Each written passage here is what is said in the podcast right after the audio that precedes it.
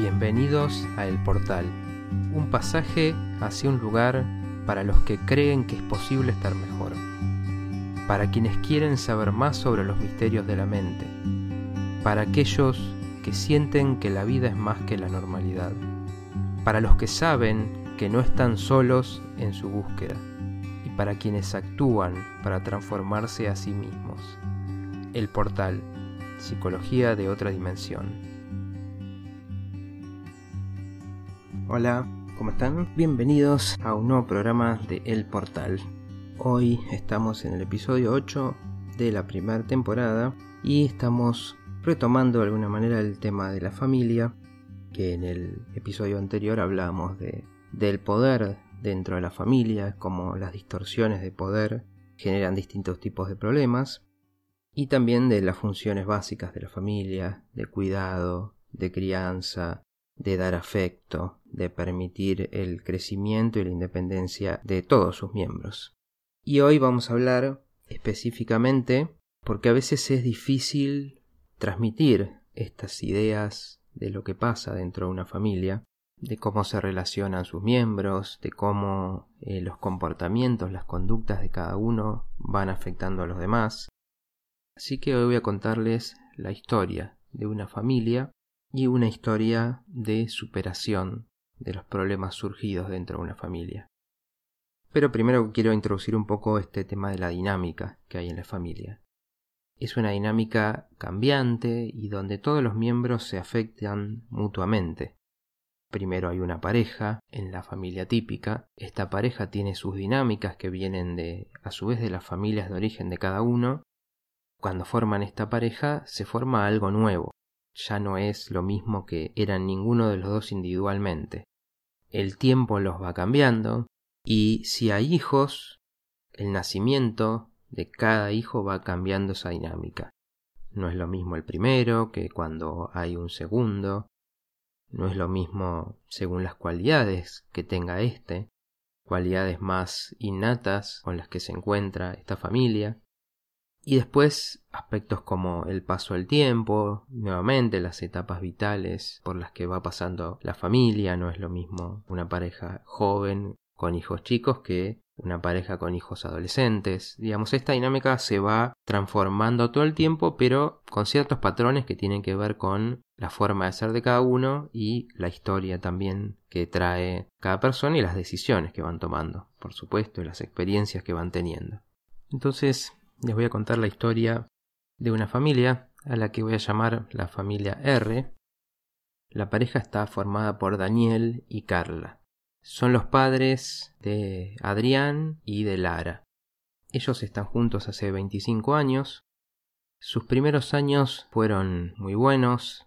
Gracias a los buenos ingresos de Daniel podían viajar mucho y tenían una vida social bastante activa, divertida. A Carla le gustaba que Daniel fuera proactivo y protector con ella, y a Daniel le gustaba que Carla fuera cariñosa y que se ocupara de alguna manera de cuidarlo. Cuando nacieron Adrián y después Lara, ya no tienen tantas posibilidades de viajar, de hacer esta vida social. Con el tiempo Daniel se va metiendo más en su trabajo, trabajaba en una empresa de construcción, y Carla se aferra a la crianza de sus hijos. Daniel comparte con su hijo, a medida que este va creciendo, su pasión por el fútbol y por los autos. Lo acompaña cuando éste empieza a jugar en competiciones deportivas y tiene la expectativa de que éste sea competente tanto en el deporte como en todo lo que hace. Por ejemplo, es muy crítico cuando su hijo no juega bien y es de marcarle sus errores, Así es como él lo aprendió y espera que Adrián sea competitivo y exitoso económicamente en un futuro. No es muy afectuoso ni se comunica mucho con su hijo por fuera de estas actividades que comparten. Con Lara es diferente, no tiene esas mismas expectativas, por lo cual es más relajado con ella, haciendo que ésta se apegue mucho a él. También son de compartir salidas, a veces ellos solos o en familia.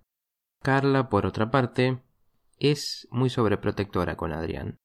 Siente culpa por cómo las exigencias del padre afectan a Adrián y lo hacen un chico bastante tímido y retraído. Y entonces trata de que él no tenga frustraciones. ¿Cómo?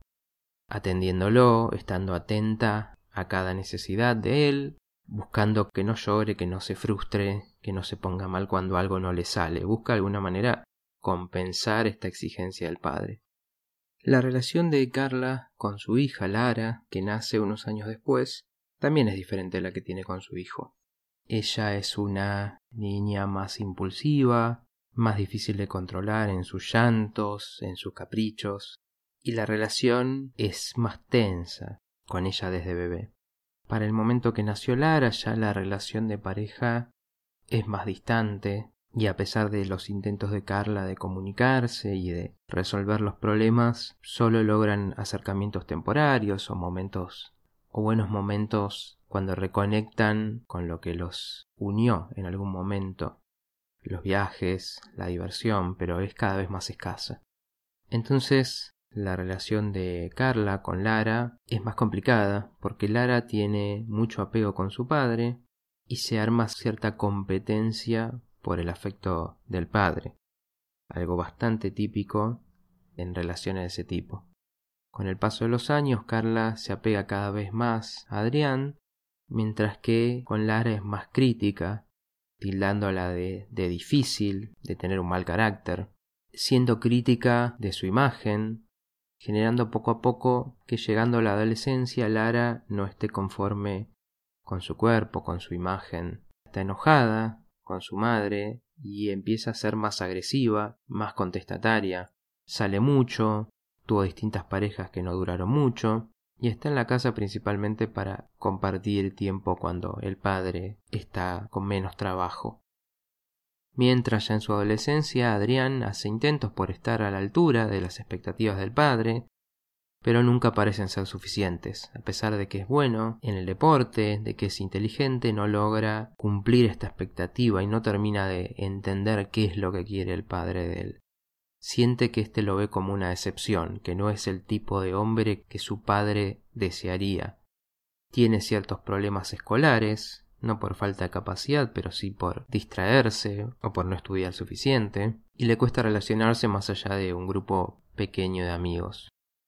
Los hermanos entre ellos son de pelear bastante, pero también se apoyan mutuamente y son los que dentro de esa familia hablan de sus cosas y hablan de lo que les molesta de, de los padres y de la relación de los padres.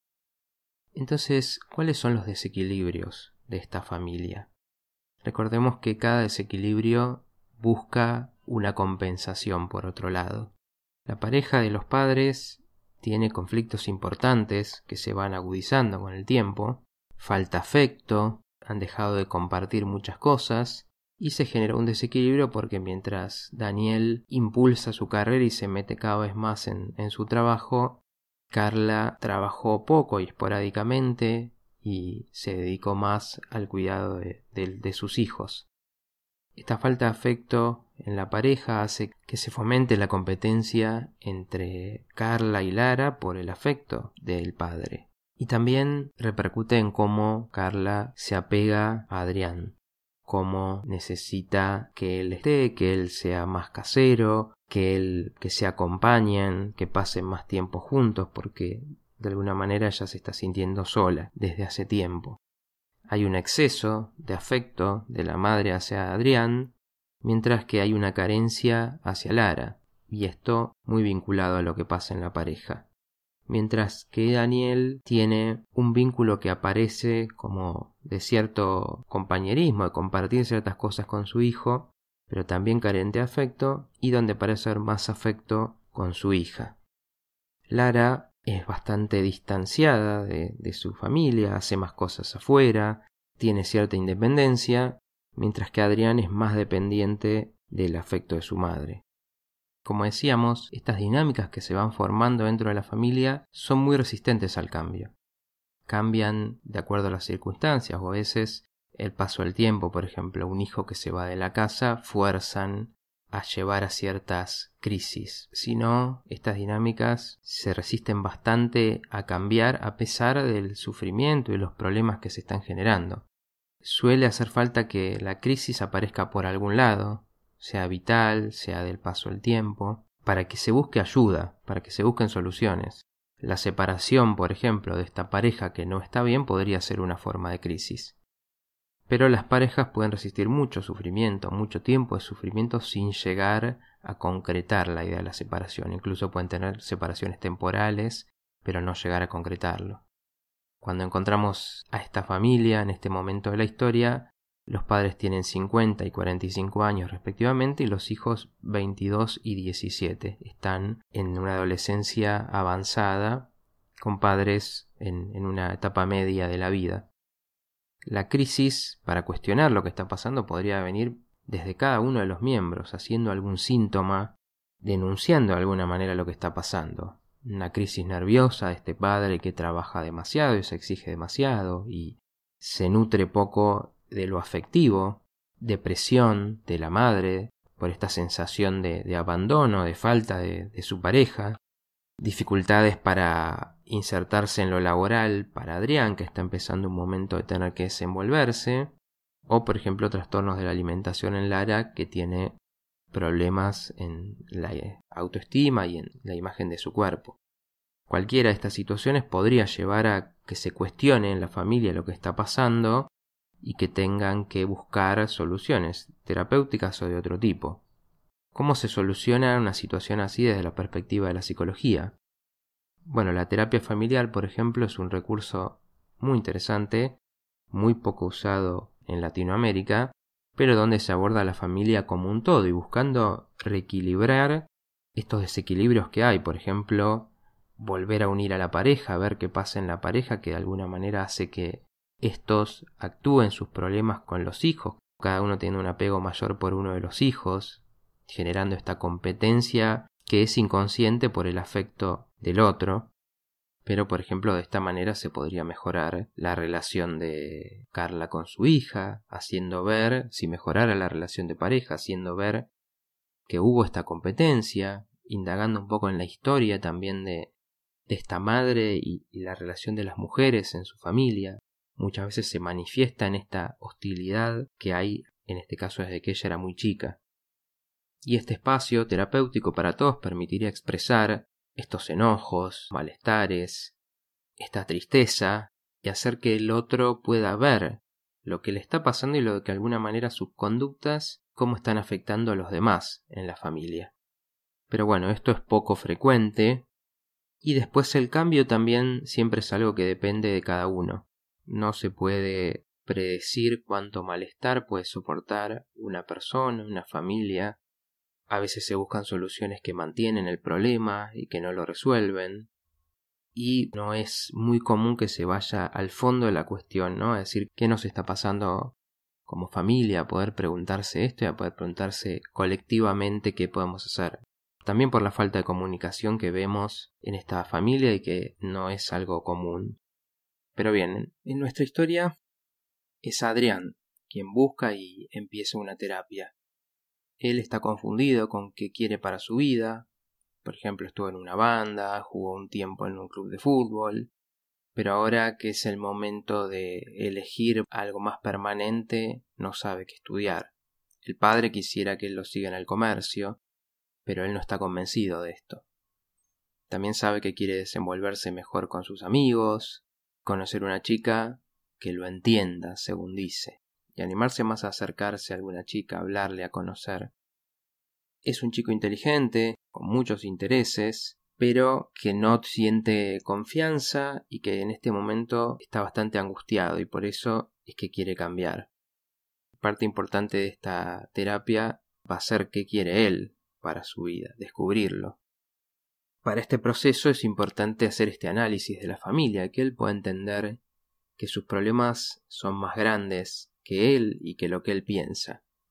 Por ejemplo, logra entender que siente que si él mantiene un trabajo, eventualmente se va a querer mudar, y si hace esto siente mucha culpa de que su madre se vaya a poner mal, se vaya a deprimir incluso, tiene miedo a que caiga en un pozo, y también tiene miedo a que esto lleve al divorcio de los padres.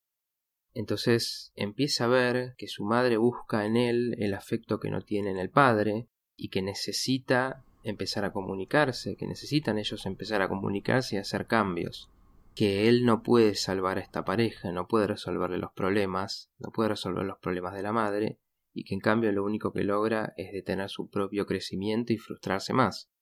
En cuanto al padre, por ejemplo, ve que viene de una relación muy dura y muy crítica con su abuelo, y que de alguna manera el padre repite esta forma de relacionarse con él.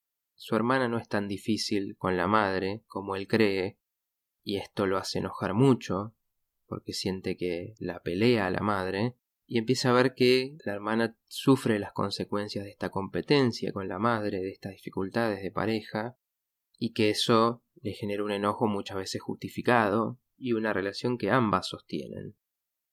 A partir de entender más de esta familia, también es importante cambiar su propia imagen. Una imagen que está muy moldeada por las miradas de sus padres sobre él, ver que las expectativas del padre lo hacen verse incapaz, frases del padre que le quedan grabadas como no pones ganas, te falta carácter, o como el padre saca sus propios méritos para compararse con él o para mostrarle cuál sería su camino. Un padre exitoso que en lo que hace es difícil de igualar. Y ver la sobreprotección de la madre y cómo esta sobreprotección hizo que él se viera débil, frágil, así como parece verlo su madre, como que él no pudiera desenvolverse solo. Y él termina aprendiendo esta forma de ser. Ver que a pesar de estas miradas, que siempre que se enfocó en algún proyecto le fue bien, sacó buenas notas, que es muy querido en sus amigos porque es compañero, porque lo buscan para hablar, porque confían en él. Darse cuenta que, por ejemplo, cuando estaba en la banda la pasaba bien, que escribía letras que le gustaban, que se podía expresar de esa manera, pero que lo abandonó cuando sintió que esto no funcionaba y cuando tenían que dar un paso para crecer. Descubrir que esta mirada familiar hacía que él no pudiera ver estos aspectos positivos de él, aspectos que le gustan de sí mismo. Los cambios en la imagen de sí mismo impulsan acciones, acciones que a su vez también ayudan a mejorar esta imagen. Con el tiempo, empieza a hacer su vida, a probar, a arriesgarse más, a poder tomar cierta distancia de esta mamá, ¿no? A salir y a permitir que ella se quede sola en principio. Así empieza a dejar de evitar situaciones que por quedarse en la casa, por quedarse con la madre, no afrontaba y por lo tanto no experimentaba lo que él podía hacer.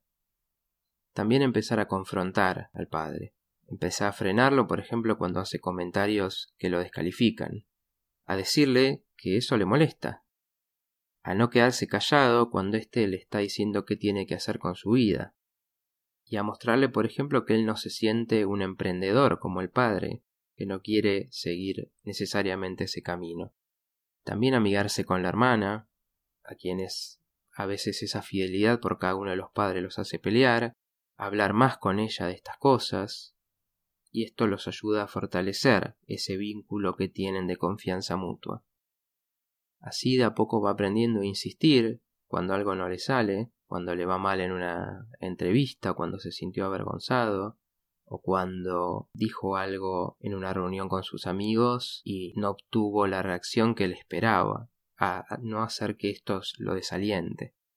Y con los amigos ver que le pasa lo mismo que pasa con el padre, donde no se manifiesta, donde no da su opinión, y entonces cuando lo empieza a hacer más, ve que también lo empiezan a ver de otra forma, y empieza a ver que esta desvalorización no se repite como él imagina, a decir lo que piensa a pesar de que cause algún enojo, algún malestar, aunque a veces se puedan reír o lo puedan criticar.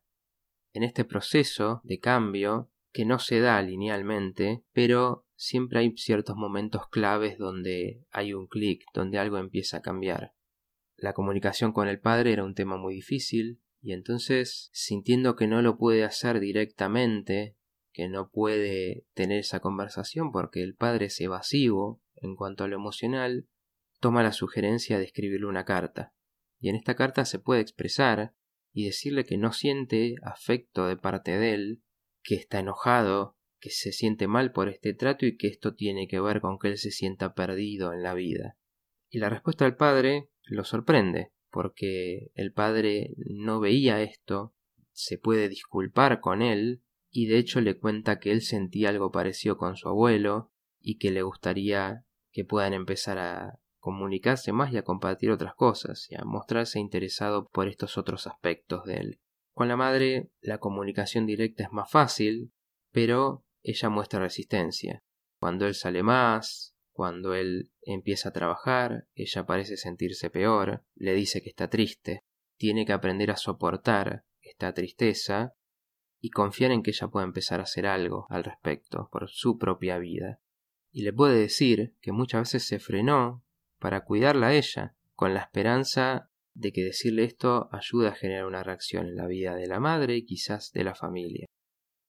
Finalmente un momento donde todo esto que viene pasando se convierte en un cambio importante es cuando él puede recordar que tiene escritos guardados donde él, por ejemplo, hablaba y hacía crónicas de su experiencia en la secundaria teniendo una banda como jugador de fútbol, contando historias, inventando relatos de aventuras, de viajes, darse cuenta que ahí transmitía esa pasión por lo desconocido, por lo nuevo que a él le está faltando en su vida.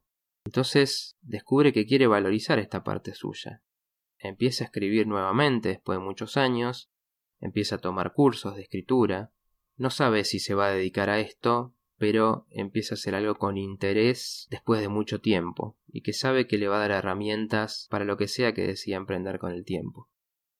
Estos procesos nunca se dan linealmente, llevan tiempo, a veces son frustrantes, a veces hay avances, a veces estancamientos y a veces incluso retrocesos. Por ejemplo, un tiempo cuando, tras estar saliendo con una chica de la que él estaba enamorado, ella termina esta relación y él vuelve a estar algunos meses en casa sin salir mucho de su cuarto, pero se puede recuperar de esto también. No deja de ser alguien exigente consigo mismo, no deja de verse un poco con esta mirada del padre, pero puede escuchar esta voz del padre y empezar a reírse un poco de esto y a darse cuenta que también hay otras voces en él, de entusiasmo, voces de ganas de experimentar, de ganas de vivir, de sentir el placer de lo que hace y no solamente sentir enojo y culpa consigo mismo. La comunicación con su familia se vuelve más fluida y esto también repercute en, la comunicación con sus amigos y con las personas en general. Puede empezar a decir cuando algo le molesta, a valorarse lo suficiente como para decir que algo le molesta y soportar esa reacción del otro, que muchas veces termina siendo una reacción positiva, de darse cuenta que esto le afectaba, por ejemplo, en sus padres, y de poder cambiar esas actitudes. A veces no, pero él se siente mejor por poder decirlo. También se puede enojar.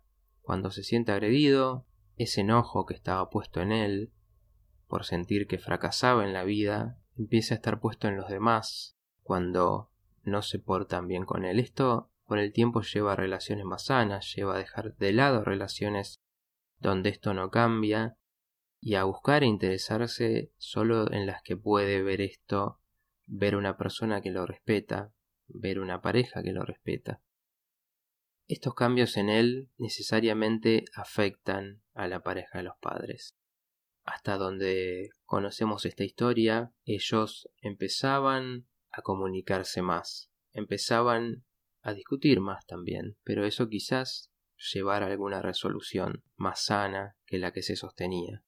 La hermana ve los cambios en Adrián y entiende que ella quiere lo mismo para ella y empieza también a cuestionar ciertas actitudes propias y actitudes de la familia.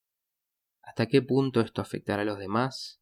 No se sabe, pero se sabe que siempre que alguien cambia y que no sostiene más esa dinámica familiar donde los problemas se sostenían, donde cada uno compensa un poco al otro para que el otro no tenga que sentir demasiado malestar, donde deja de haber este miedo que si alguien se manifiesta, si alguien hace lo que realmente está sintiendo toda la familia, tan importante efectivamente, importante para sentirse contenido, se puede romper, se puede quebrar, ver que un grupo es mucho más resistente de lo que se cree y que puede soportar los cambios. o que a veces los cambios dolorosos tienen que pasar, por más dolorosos que sean. Bueno, espero que esta historia haya servido para entender lo que pasa dentro de una familia, y lo que muchas veces lleva al cambio y en esto agradezco a todos los protagonistas y a todos los que ayudaron a inspirar este tipo de historias que veo constantemente y es una de las cosas que también me inspiran a seguir y saber que estos cambios pueden ser para todo el que se lo propone. No faltos de reveses pero que siempre a la larga aparecen. Les agradezco por haberme acompañado hoy. Los invito a que se suscriban al podcast para recibir notificaciones de los próximos episodios, a que me dejen sus comentarios en mi página matiasmartin.com, en mis redes que están en la descripción del episodio, que me cuenten si esto les resonó, porque todos somos parte de algún sistema del que cuando descubrimos cuáles son sus reglas, cuáles son sus dinámicas, podemos empezar a ver que no todo tiene que ser así por siempre. Despido, recuerdo que soy Matías Martín y hablo para las personas únicas y para lo único en cada persona.